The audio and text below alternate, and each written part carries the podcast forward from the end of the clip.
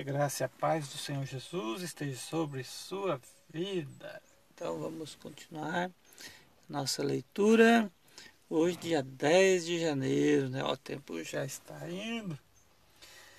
Na última eu li o capítulo Atos, é, livro de Atos, capítulo 20.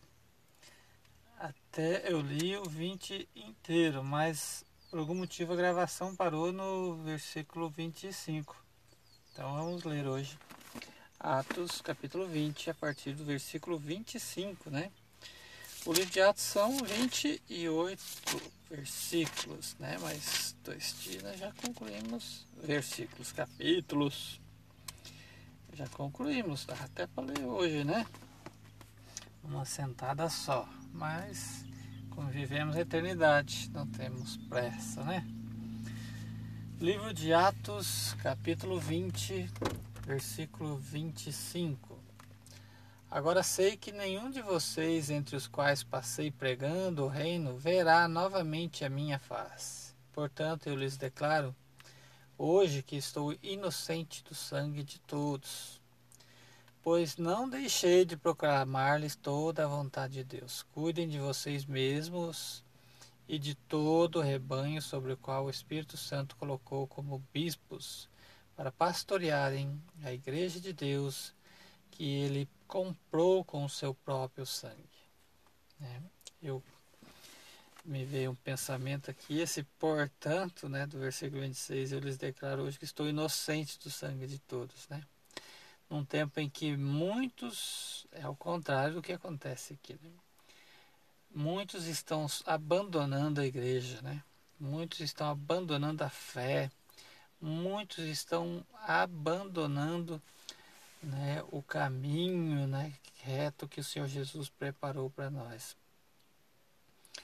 Esses que abandonam o caminho, é, eu vejo que isso aqui da inocência desse, do sangue dele próprio, né, aos seus pais na fé. Mas eu vejo assim que a Bíblia fala quando ele sai, né, dos nossos, saiu de nós, mas não era dos nossos. É, uma certa interpretação ele deve tratar como pagão. Né? Então, portanto, a gente está livre do sangue, mas a gente deve continuar proclamando o Evangelho, pregando o Evangelho novamente, até que a pessoa compreenda, porque compreendeu o Evangelho, creu no Senhor Jesus, recebeu como Senhor e Salvador de sua vida é batizado, está é, né, tá cumprindo a, os seus deveres né, como crente no Senhor Jesus, ou seja, comunhão com a igreja, né, ele vai sendo salvo, né? E se abandona porque nunca foi. Então ele tem que compreender, entender, ouvir de novo a voz do Evangelho, né? a, a pregação do Evangelho. Vamos lá então versículo 29. Sei que, depois da minha partida, lobos ferozes penetrarão no meio de vocês e não pouparão o rebanho. E dentre vocês mesmos se levantarão homens que torcerão a verdade a fim de atrair os discípulos. Por isso vigiem. Lembre-se de que durante três anos jamais cessei de advertir cada um de vocês disso, noite e dia, com lágrimas Agora eu os entrego a Deus e à palavra da sua graça, que pode edificá-los e dar-lhes herança entre todos os que são santificados. Então cobicei a, não cobicei a prata, nem o ouro, nem as roupas de ninguém. Vocês mesmos sabem que estas minhas é, mãos não é, supriram as minhas necessidades e as de meus companheiros.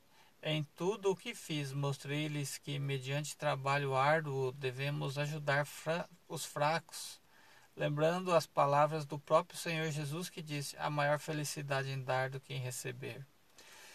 Tendo dito isso, ajoelhou-se com todos eles e orou.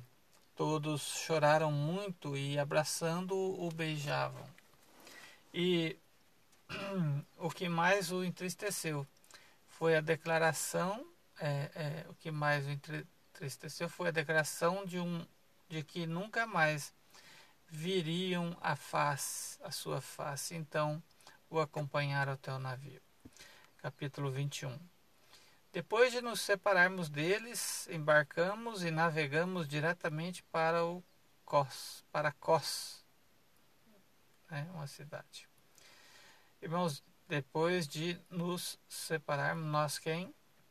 Né, Lucas, que estava junto com eles. Né, Lucas, o autor do livro. No dia seguinte fomos para Rhodes e dali até Pátara. Encontrando um navio que ia fazer a travessia para Fenícia, embarcamos nele e partimos.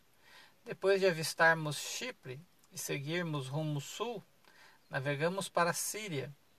Desembarcamos em Tiro, onde o nosso navio deveria deixar a sua carga. Encontrando, encontrando os discípulos dali, ficamos com eles sete dias. Eles eles, pelo Espírito, recomendavam a Paulo que não fosse a Jerusalém. Mas quando terminou o nosso tempo ali, partimos e continuamos nossa viagem. Todos os discípulos, com suas mulheres e filhos, nos acompanharam até fora da cidade, e ali na praia nos ajoelhamos e oramos. Depois de nos despedirmos, embarcamos e eles voltaram para a casa. Demos prosseguimento à nossa viagem partindo de Tiro e aportamos em Ptolemaída, onde saudamos os irmãos e passamos um dia com eles. Partindo no dia seguinte, chegamos a Cesareia. Ficamos na casa de Filipe, o evangelista, um dos sete. Ele tinha quatro filhas virgens que profetizavam. Depois de passarmos ali quatro dias, desceu da Judéia um profeta chamado Agabo, chamado Agabo. Vindo ao nosso encontro, tomou o cinto de Paulo e, amarrando-o em suas próprias mãos e pés, disse: Assim diz o Espírito Santo. Desta maneira, os judeus amarrarão o dono deste cinto em Jerusalém e os entregarão aos gentios. Quando ouvimos isso, nós e o povo dali rogamos a Paulo que não subi, subisse para Jerusalém. Então Paulo respondeu: Por que vocês estão chorando e partindo o meu coração? Estou pronto não apenas para ser amarrado, mas também para morrer em Jerusalém pelo nome do Senhor Jesus. Como não podemos dissuadi-lo, desistimos e dissemos: Seja feita a vontade do Senhor. É, Senhor maiúsculo aqui, né, de Deus. Pois depois disso, preparamos-nos e subimos para Jerusalém. Alguns discípulos de Cesareia como é, nos acompanharam e nos levaram à casa de Minasson, onde devíamos ficar. Ele era natural de Chipre e um dos primeiros discípulos. Quando chegamos a Jerusalém, os irmãos nos receberam com alegria. No dia seguinte, Paulo foi conosco encontrar-se com Tiago, e todos os presbíteros estavam presentes. Paulo o saudou e relatou minuciosamente o que Deus havia feito entre os gentios por meio do seu ministério. Ouvindo isso, eles louvaram a Deus e disseram a Paulo: Veja, irmãos, quantos milhares de judeus creram, e todos eles são zelosos da lei. Eles foram informados de que você ensina todos os judeus que vivem entre os gentios e se afastaram de Moisés, dizendo-lhes que não circuncidem seus filhos nem vivam de acordo com os nossos costumes. Que faremos? Certamente eles saberão que você chegou. Portanto, faça o que lhes dizemos. O que lhe dizemos Estão conosco quatro homens que fizeram um voto. Participe com esses homens dos rituais de purificação e pague as despesas deles para que rapem a cabeça. Assim todos saberão que não é verdade o que falam de você, mas que você continua vivendo em obediência à lei. Quanto aos gentios convertidos, já lhes escrevemos a nossa decisão de que eles devem abster-se de comida sacrificada aos ídolos, do sangue, da carne de animais estrangulados e da imoralidade sexual. No dia seguinte, Paulo tomou aqueles homens e purificou-se com eles. Depois foi ao templo. para declarar o prazo do cumprimento dos dias da purificação e da oferta que seria feita individualmente em favor deles. Quando já estavam para terminar os sete dias, alguns judeus da província da Ásia, vendo Paulo no templo, agitaram toda a multidão e o agarraram, gritando: Israelitas, ajudem-nos. Este é o homem que ensina a todos em toda a parte contra o nosso povo, contra os nosso, a nossa lei e contra este lugar. Além disso, ele fez entrar gregos no templo e profanou este santo lugar. Anteriormente eles haviam visto o Éfeso, o Efésio Trófimo na cidade com Paulo e julgaram que Paulo o tinha introduzido no templo. Toda a cidade ficou alvoroçada e juntou-se uma multidão. Agarrando Paulo, arrastando-no para fora do templo, e imediatamente os profetas, as portas foram fechadas. Tentando eles matá-lo, chegaram notícias ao comandante das tropas romanas de que toda a cidade de Jerusalém estava em tumulto. Ele reuniu imediatamente alguns oficiais e soldados e com eles correu para o meio da multidão quando viram o comandante e os seus soldados pararam de espancar Paulo. O comandante chegou, prendeu e ordenou que ele fosse amarrado com duas correntes. Então perguntou quem era ele e o que tinha feito. Alguns da multidão gritavam uma coisa e outros gritavam outra, não conseguindo saber ao certo o que havia acontecido. Por causa do tumulto, o comandante ordenou que Paulo fosse levado para a fortaleza. Quando chegou às escadas, a violência do povo era tão grande que ele precisou ser carregado pelos soldados. A multidão que seguia, que o seguia, continuava é, gritando: Acaba com ele. Quando os soldados estavam para introduzir Paulo na fortaleza, ele perguntou ao comandante: Posso te dizer algo? Você fala grego? perguntou ele. Não, e você o e não é você o egípcio que iniciou uma revolta e há algum tempo levou quatro mil assassinos para o deserto? Paulo respondeu: Sou judeu, cidadão de Tarso cidade importante da Cilícia, permite-me falar ao povo? Tendo recebido permissão do comandante, Paulo levantou-se na escadaria e fez o sinal à multidão. Quando todos fizeram silêncio, dirigiu-se a ele em aramaico. A eles, né? Em aramaico. Capítulo 22. O discurso de Paulo, né? Irmãos e pais, ouçam agora a minha defesa. Quando ouviram que lhes falava em aramaico, ficaram em absoluto silêncio. Então Paulo disse: Sou judeu, nascido de Tarso, da Cilícia, mas criado nesta cidade. Fui instruído rigorosamente por Gamaliel na lei de nossos antepassados, sendo tão zeloso por Deus quanto qualquer de vocês hoje. Persegui os seguidores deste caminho até a morte, prendendo-os tanto homens como mulheres, lançando-os na prisão. Como podem testemunhar o sumo sacerdote e todo o sinédrio. Eles deles deles cheguei a obter cartas para seus irmãos em Damasco e fui até lá, a fim de trazer essas pessoas a Jerusalém como prisioneiras para serem punidas.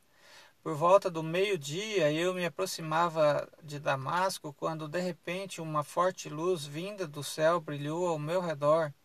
Caí por terra e ouvi uma voz que me dizia: Saulo, Saulo, por que você está me perseguindo? Então perguntei: Quem és tu, Senhor? E ele respondeu: Eu sou Jesus, o Nazareno, a quem você persegue. Os que me acompanhavam viram a luz, mas não entenderam a voz que falava comigo. Assim perguntei: Que devo fazer, Senhor? Disse o Senhor: Levante-se e entre em Damasco, onde lhe será dito o que você deve fazer. Os que estavam comigo me levaram pela mão até Damasco, porque é, o resplendor da luz me deixara cego.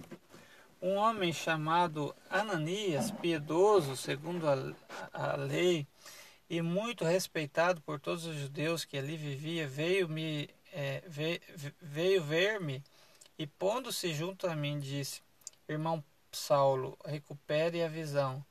Naquele mesmo instante pude vê-lo. Então ele disse: O Deus dos nossos antepassados o escolheu para conhecer a sua vontade e ver o justo e ouvir as palavras de sua boca. ver o justo, está em letra maiúscula, né? Ver o justo, ver Deus, né? Ver Jesus. Você será testemunha dele a todos os homens daquilo que viu e ouviu. E agora que está esperando, levante-se, seja batizado e lave os, os seus pecados e lave os seus pecados invocando o nome dele. Quando voltei a Jerusalém, estando eu a orar no templo, caí em êxtase e vi, vi o Senhor que me dizia: Depressa, saia de Jerusalém imediatamente, pois não aceitarão o seu testemunho a meu respeito. Eu respondi: Senhor, estes homens sabem que eu ia de uma sinagoga a outra a fim de prender e açoitar os que creem em ti. E quando foi derramado o sangue de, de, e quando foi derramado o sangue de tua testemunha, Estevão, eu estava lá dando minha aprovação e cuidando das roupas dos que o matavam. Então o Senhor me disse: Vá, eu enviarei para longe aos gentios. A multidão ouvia Paulo até que ele disse. Então todos levantaram a voz e gritaram: Tira esse homem da face da terra, ele não merece viver. Estando eles gritando, tirando suas capas e lançando poeira para o ar, o comandante ordenou que Paulo fosse levado à fortaleza e fosse açoitado e interrogado para saber o que o povo, por que o povo o gritava daquela forma contra ele.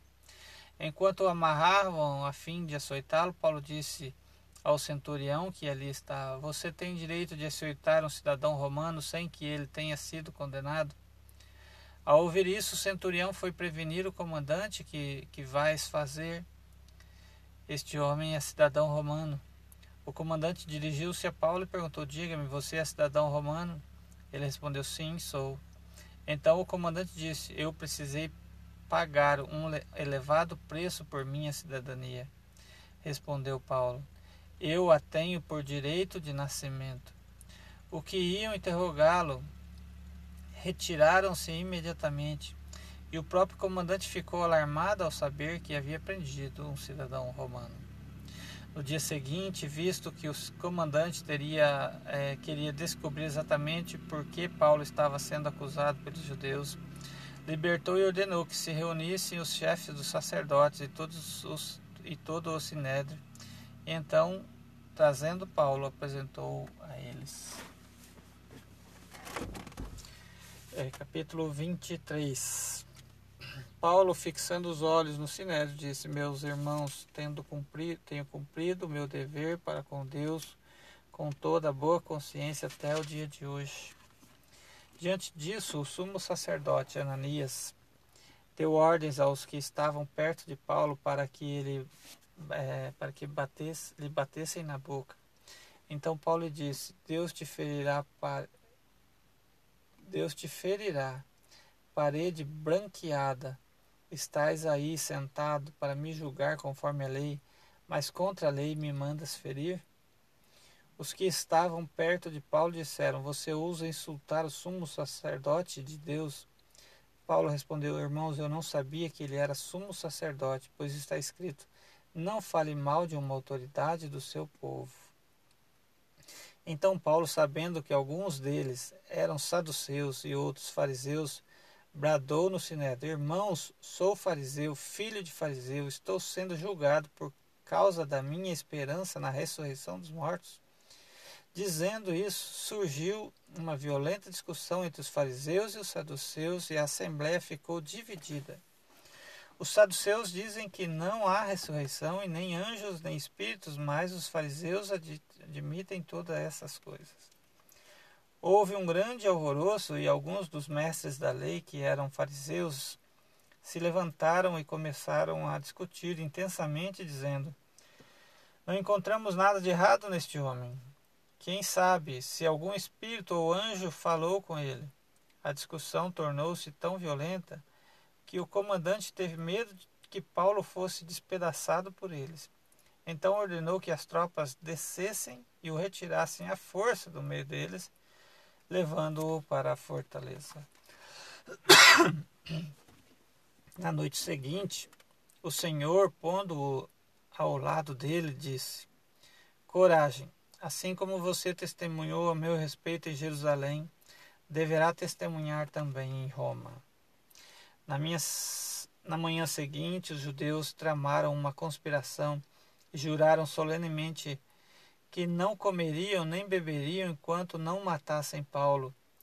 Mais de quarenta homens estavam envolvidos nessa conspiração. E dirigindo-se aos chefes dos sacerdotes e aos líderes dos judeus, disseram: Juramos solenemente sob maldição que não comeremos nada enquanto não matarmos Paulo. Enquanto agora, portanto, vocês e o sinédrio peçam ao comandante que o faça comparecer diante de vocês com o pretexto de obter informações mais exatas sobre este caso. Estaremos prontos para matá-lo antes que ele chegue aqui. Entretanto, o sobrinho de Paulo, filho de sua irmã, teve conhecimento dessa conspiração. Foi à fortaleza e contou tudo a Paulo, que chamando um dos centuriões disse: Leve este rapaz ao comandante, ele tem algo para lhes dizer. Assim ele levou o levou ao comandante. Então disse o centurião: Paulo, o prisioneiro, chamou-me e pediu que te trouxesse este rapaz, pois ele tem algo para te falar.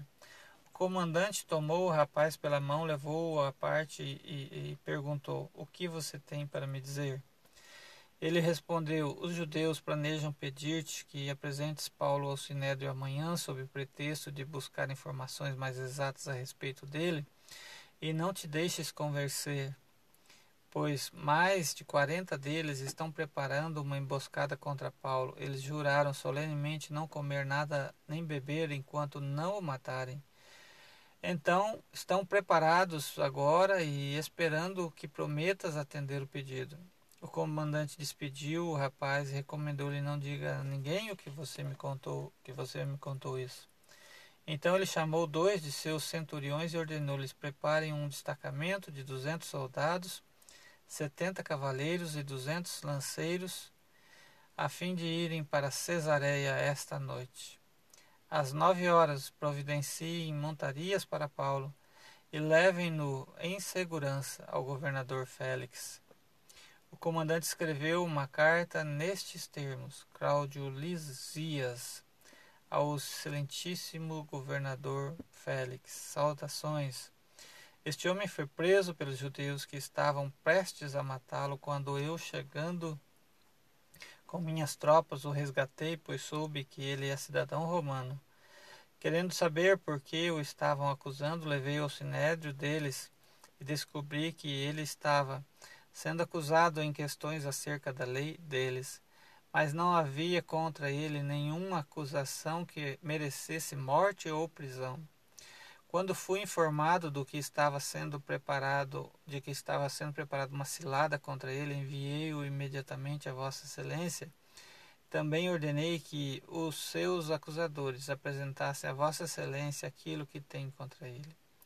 Os soldados, cumprindo seu dever, levaram Paulo durante a noite e chegaram a Antipatride. Antipatride no dia seguinte, deixaram a cavalaria prosseguir com ele e voltaram para a fortaleza. Quando a cavalaria chegou a Cesareia, deu a carta ao governador e lhe ordenou, lhe entregou Paulo. O governador leu a carta, perguntou de que província era ele, informado, informado de que era da Cilícia. Disse: Ouvirei seu caso quando seus acusadores chegarem aqui. Então ordenou que Paulo fosse mantido sob custódia no palácio de Herodes. Capítulo 24 Cinco dias depois, o sumo sacerdote Ananias desceu a Cesareia com alguns dos líderes dos judeus e um advogado chamado Tértulo. Os quais apresentaram ao governador suas acusações contra Paulo. Quando Paulo foi chamado, Tértulo apresentou sua causa a Félix. Temos desfrutado de um longo período de paz durante o teu governo e o teu providente cuidado resultou em reformas nesta nação. Em tudo e em toda parte, excelentíssimo Félix, reconhecemos estes benefícios com profunda gratidão. Todavia, a fim de não tomar-te mais tempo, peço-te o favor de ouvir apenas por um, nos ouvir apenas por um pouco. Verificamos que este homem é um perturbador que promove tumulto entre os judeus pelo mundo todo. Ele é o principal cabeça da seita dos nazarenos e tentou até mesmo profanar o templo. E então o prendemos e quisemos julgá-lo segundo a nossa lei. Mas o comandante Lísias interveio e com muita força o arrebatou de nossas mãos e ordenou que os seus acusadores se apresentassem. Se tu mesmo o interrogares, poderás verificar a verdade a respeito de todas essas acusações que estamos fazendo contra ele. Os judeus confirmaram a acusação, garantindo que as afirmações eram verdadeiras. Quando o governador lhe deu sinal para que falasse, Paulo declarou: Sei que há muitos anos tem sido juiz nesta nação, por isso de bom grado faço minha defesa. Facilmente poderás verificar que há menos de doze dias subi a Jerusalém para adorar a Deus. Meus acusadores não me encontraram discutindo com ninguém no templo, nem incitando uma multidão nas sinagogas ou em qualquer outro lugar na cidade nem tampouco podem provar-te as acusações que agora estão levantando contra mim. Confesso-te, porém, que adoro o Deus dos nossos antepassados como seguidor do caminho, a que chamam seita. Creio em tudo o que o que concorda com a lei e no que está escrito nos profetas. E tenho em Deus a mesma esperança desses homens, que é, de que haverá ressurreição tanto de justos como de injustos. Procuro sempre conservar minha consciência limpa diante de Deus e dos homens. Depois de estar ausente por vários anos, vim a Jerusalém para trazer esmolas ao meu povo e apresentar ofertas. Enquanto fazia isso, já cerimonialmente puro, encontraram-me no templo, sem envolver-me em nenhum ajuntamento ou tumulto. Mas há alguns judeus da província da Ásia que deveriam estar aqui diante de ti e apresentar acusações, se é que tem algo contra mim. Ou os que aqui se, achar, se acham deveriam declarar que crime aconteceram, é, é, encontraram em mim, quando fui levado perante o Sinédrio a não ser que tenha sido este, quando me apresentei a eles, bradei por causa da ressurreição dos mortos, estou sendo julgado hoje diante de vocês. Então Félix, que tinha bom conhecimento do caminho né, da, dos nazarenos, né, adiou a causa e disse: Quando chegar o comandante Lísias, decidirei o caso de vocês e ordenou ao centurião que mantivesse Paulo sob custódia, mas que lhe desse certa liberdade e permitisse que os seus amigos o servissem. Vários dias depois, Félix veio com Drusila, sua mulher, que era judia. Mandou chamar Paulo e o ouviu falar sobre a fé em Cristo Jesus. Quando Paulo se pôs a discorrer acerca da justiça, do domínio próprio e do juízo vindouro, Félix teve medo e disse: Basta, por enquanto. Pode sair. Quando achar conveniente, mandarei chamá-lo de novo. Ao mesmo tempo, esperava que Paulo lhe oferecesse algum dinheiro, pelo que mandava buscá-lo frequentemente e conversava com ele. Passados dois anos, Félix foi sucedido por Pôncio Festo. Todavia, porque desejava manter a simpatia dos judeus, Félix deixou Paulo na prisão. Estamos agora no capítulo 25. Vamos ler ele também. E aí concluímos. Três dias, capítulo 25. Três dias depois de chegar à província, Festo subiu de Cesareia para Jerusalém, onde os chefes dos sacerdotes e os judeus mais importantes compareceram diante dele. Apresentando as acusações contra Paulo, pediram a Festo o favor de transferir Paulo para Jerusalém contra os interesses do próprio Paulo pois estavam preparando uma emboscada para matá-lo no caminho. Festo respondeu: Paulo está preso em Cesareia, e eu mesmo vou para lá em breve. Desçam comigo alguns dos seus líderes e apresentem ali as acusações que têm contra ele, contra este homem, esse, e se realmente ele fez algo de errado. Tendo passado com ele oito a dez dias, desceu para Cesareia e no dia seguinte convocou o tribunal e ordenou que Paulo fosse trazido perante ele.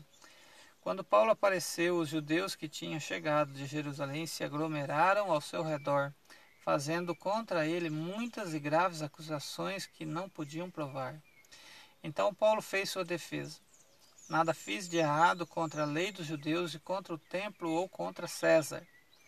Festo, querendo prestar um favor aos judeus, perguntou a Paulo: você está disposto a ir a Jerusalém e ali ser julgado diante de mim acerca destas acusações? Paulo respondeu: Estou agora diante do tribunal de César, onde devo ser julgado. Não fiz nenhum mal aos judeus, como bem sabes. Se de fato sou culpado de ter feito algo que mereça pena de morte, não me recuso a morrer. Mas se as acusações feitas contra mim por estes judeus não são verdadeiras, Ninguém tem o direito de me entregar a eles e apelo a César. Para César. É o capítulo 10, né? Paulo era bastante conhecedor né, de toda a lei, tanto a romana né, como a dos judeus. Né? Tanto que ele usou aqui a apelação para não ser julgado ali pelos judeus. Depois, capítulo, versículo 12. Depois de ter consultado seus conselheiros, Festo declarou: Você apelou para César, para César irá. Alguns dias depois, o rei Agripa e Berenice chegaram a Cesareia para saudar Festo. Visto que estavam passando muitos dias ali, Festo explicou o caso de Paulo ao rei. Há aqui um homem que Félix deixou preso quando fui a Jerusalém, os chefes dos sacerdotes e os líderes dos judeus fizeram acusações contra ele, pedindo que fosse condenado. Eu lhes disse que não é costume romano condenar alguém antes que ele se defronte pessoalmente com seus acusadores e tenha oportunidade de se defender das várias acusações que lhe fazem. Vindo eles comigo para cá, não retardei o caso Convoquei o tribunal no dia seguinte e ordenei que o homem fosse apresentado.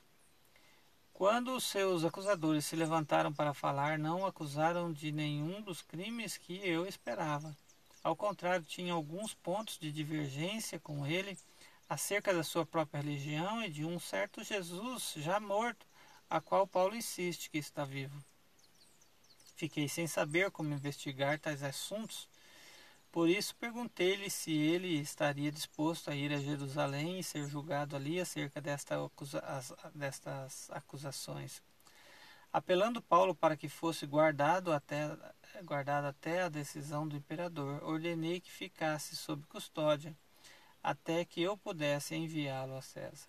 Então Agripa disse a Festo: Eu também gostaria de ouvir este homem. E ele respondeu: Amanhã o ouvirás. No dia seguinte, Agripa e Berenice vieram com grande pompa e entraram na sala de audiência com os altos oficiais e os homens importantes da cidade. Por ordem de Festo, Paulo foi trazido, e então Festo disse: Ó rei Agripa e todos os senhores aqui presentes conosco, vejam este homem. Toda a comunidade judaica me fez petições a respeito dele em Jerusalém e aqui em Cesareia, gritando que ele não deveria mais viver. Mas verifiquei que ele nada fez que mereça pena de morte, todavia, porque apelou para o imperador, decidi enviá-lo a Roma. No entanto, não tenho nada definido a respeito dele que para escrever a sua majestade. Por isso eu o trouxe diante dos senhores especialmente e diante de ti, rei Agripa, que forma que de forma que feita esta investigação, eu tenha algo para escrever. Pois não me parece razoável enviar um preso sem especificar as acusações contra ele. Amém, queridos irmãos. Então hoje lemos mais uma vez nesses poucos versículos, capítulos aqui, né, no livro de Atos dos Apóstolos, na versão NVI, né? Que Deus possa ter edificado sua vida. Né? A gente vê aqui uma discussão, né, um, um julgamento, né, de um homem por pregar a palavra de Deus. Isso me faz pensar, né, que julgamento o povo tem feito, o povo, digo, o mundo, né, tem feito a respeito dos pregadores da palavra de Deus. Esse julgamento é de aceitação, é de perseguição. É, vivemos um tempo complicado, um tempo de pandemia. Creio que a cura Deus já liberou e está conosco desde a nossa da criação do homem, né, que é os nossos é, nossos anticorpos, né, essa, está em nós a cura. E o remédio para a cura de todo o mal que envolve a humanidade, né, que é o pecado, também sabemos a cura que é a salvação através de Jesus Cristo. Amém. Deus abençoe o seu dia.